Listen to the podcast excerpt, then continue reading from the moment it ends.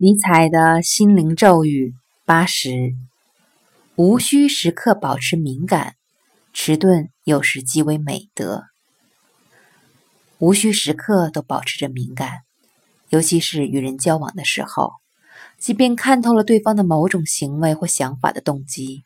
也需要装出一副迟钝的样子，尽量从善意的角度诠释语言吧，将对方视作贵人。但绝不表现出有所顾虑的样子，保持比对方还要迟钝的感觉，此乃社交之诀窍，亦是对人的连续。